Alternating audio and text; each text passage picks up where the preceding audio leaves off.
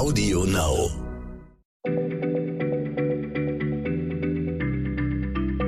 Schneller Schlau, der kurze Wissenspodcast von PM.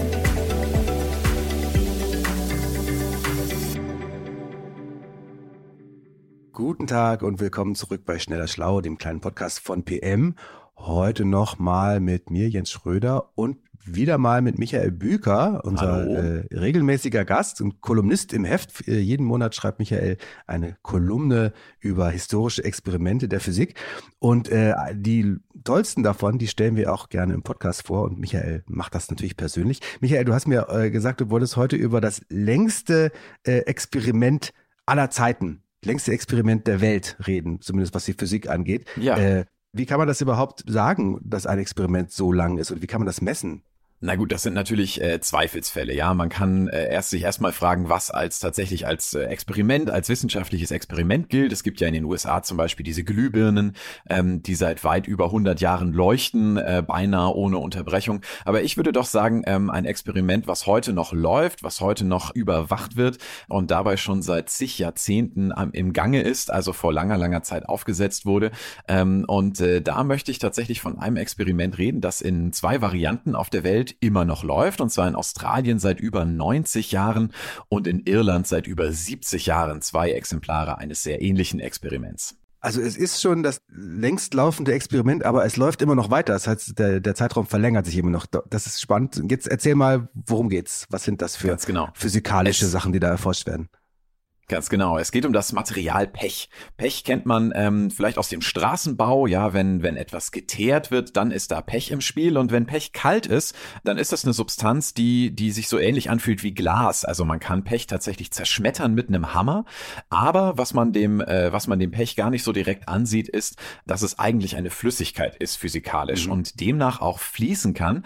Heißes Pech, wenn man es sehr heiß macht, das lässt sich eben gießen. Das haben doch die, die Ritter früher von den Burgen angeblich auf die Angreifer runtergekippt. Solche Sachen genau oder wie gesagt im Straßenbau. Aber wenn Pech eben kalt ist, dann ähm, hat man den Eindruck, dass es sich überhaupt nicht um eine Flüssigkeit handelt. Und um das zu zeigen oder sozusagen das auf die Probe zu stellen, wurde ähm, zum einen im Jahr 1927 an der Universität Queensland in Australien und 47 in Irland an der Universität Dublin ähm, jeweils ein Experiment aufgebaut, wo heißes Pech in einen Trichter gegossen wurde, der unten mit einer Art Korken verstopft war.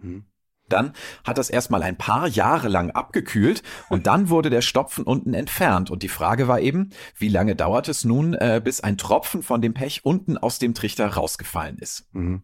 Und äh, also es gibt das längste, längst laufende Experiment der Welt gleich zweimal in, in mehr oder weniger gleichem Versuchsaufbau, Australien und Irland. Was ist denn da bisher so passiert? Das es scheint ja langsam voranzugehen. Ja, es sind, es sind ein paar Tropfen gefallen ähm, tatsächlich. Und zwar ungefähr alle zehn Jahre. Aber die Geschichte in Australien ist besonders bemerkenswert. Ein äh, Physiker namens John Mainstone hat in den äh, 70er Jahren dieses Experiment übernommen. Ja, da lief es ja schon äh, einige Jahrzehnte lang. Und er hat sich vorgenommen, einen Tropfen tatsächlich mal selbst persönlich fallen zu sehen. Das war vorher noch niemandem gelungen. Das Experiment stand immer irgendwo. Und manchmal hat dann einer gesehen, Mensch, da ist ja ein Tropfen gefallen, irgendwann in den letzten paar Jahren. Und John Mainstone wollte es wissen. Ähm, als äh, 1979 äh, der sechste Tropfen fallen sollte, äh, da hat er besonders drauf geachtet, aber der ist dann am Wochenende gefallen, als er nicht auf Arbeit war. 1988. Und da gab es noch keine Webcams oder so, die man aufstellen konnte. Nee, genau, das kommt gleich noch. 1988, also ähm, neun Jahre später, gab es eine Weltausstellung äh, in der Nähe seiner Universität und er ist mit dem Experiment hin und wusste schon, oh, da ist jetzt bald ein Tropfen fällig und wollte das also auf dieser Ausstellung zeigen und dann ist der Tropfen tatsächlich gefallen, als er sich gerade einen Tee geholt hat. ähm, Das ist ja herzzerreißend. ja, äh, von da an war das Experiment immer äh, an einem Ort mit Klimaanlage aufbewahrt, weil es in Australien eben sehr heiß ist und die Gebäude dann nach und nach alle klimatisiert wurden. Das heißt, der Rhythmus hat sich dann etwas verlangsamt. Es waren dann nicht mehr ungefähr neun Jahre, ähm, sondern über zehn Jahre, bis ein Tropfen gefallen ist. Und John Mainstone sagte sich, pass auf, Jahr 2000, es gibt ja jetzt Webcams, ich schließe eine an und dann kann ich sehen, wie der achte Tropfen fällt und dann haben wir es endlich mal einmal für die ganze Welt aufgenommen und im Jahr 2000 ist tatsächlich der achte Tropfen gefallen und die Webcam war ausgefallen. Und, äh, also, ja, das ist, so viel Pech äh, kann man beim, beim Experimentieren mit Pech offensichtlich haben. Das ist, aber ja. Äh, hat es denn wenigstens seitdem geklappt? Das ist ja auch schon wieder 20 Jahre her jetzt. Ja, äh, John Mainstone hat äh, in der Zwischenzeit dann auch einen Ig Nobelpreis bekommen, dieser alternative Nobelpreis für besonders skurrile und außergewöhnliche Forschung. Mhm. Da war er auch sehr stolz drauf. Und ähm, der nächste Tropfen war dann zugleich in Australien und in Irland fällig. Und äh, diesmal wurden also mehrere Webcams draufgerichtet und sogar ins Internet übertragen. Und im Jahr 2013, im Juli 2013, ist in Irland der Tropfen gefallen und in Australien dann im April 2014. Und das war dann tatsächlich auch online zu sehen. Jedoch leider John Mainstone war wenige Monate zuvor verstorben und oh. hat es nicht mehr geschafft, selbst einen Tropfen fallen zu sehen. Ähm, und diese bewegende Geschichte und dass es halt beinahe gleichzeitig in äh, zwei Ecken der Welt passiert ist, das hat im Internet große Wellen geschlagen und man kann das auch heute noch anschauen. Wer will, der stellt sich zwei Monitore nebeneinander und kann sich auf dem einen den äh, Tropfen in Irland anschauen und auf dem anderen den Tropfen in Australien. Die sind ungefähr 2025 fällig. Also würde ich mir schon langsam mal einrichten.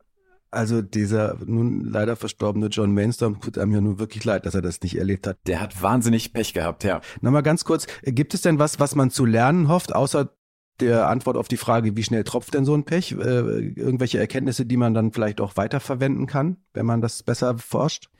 Ja, man bezeichnet die Zähflüssigkeit von einer Flüssigkeit physikalisch als Viskosität. Und dieses Pech gehört zu den Materialien, was die höchste Viskosität von allen hat. Mhm. Ähm, also im Vergleich Honig äh, oder Öl, die sind millionenfach äh, flüssiger als dieses Pech. Und dadurch, dass man das so lange beobachtet, kann man die Viskosität von diesem Pech gut bestimmen und kann damit zum Beispiel auch Rückschlüsse ziehen ähm, auf das Verhalten von Gletschern oder anderen Materialien, die ah. sich ebenfalls über extrem lange Zeit verändern und bei denen es deswegen schwierig ist, Beobachtungen zu machen.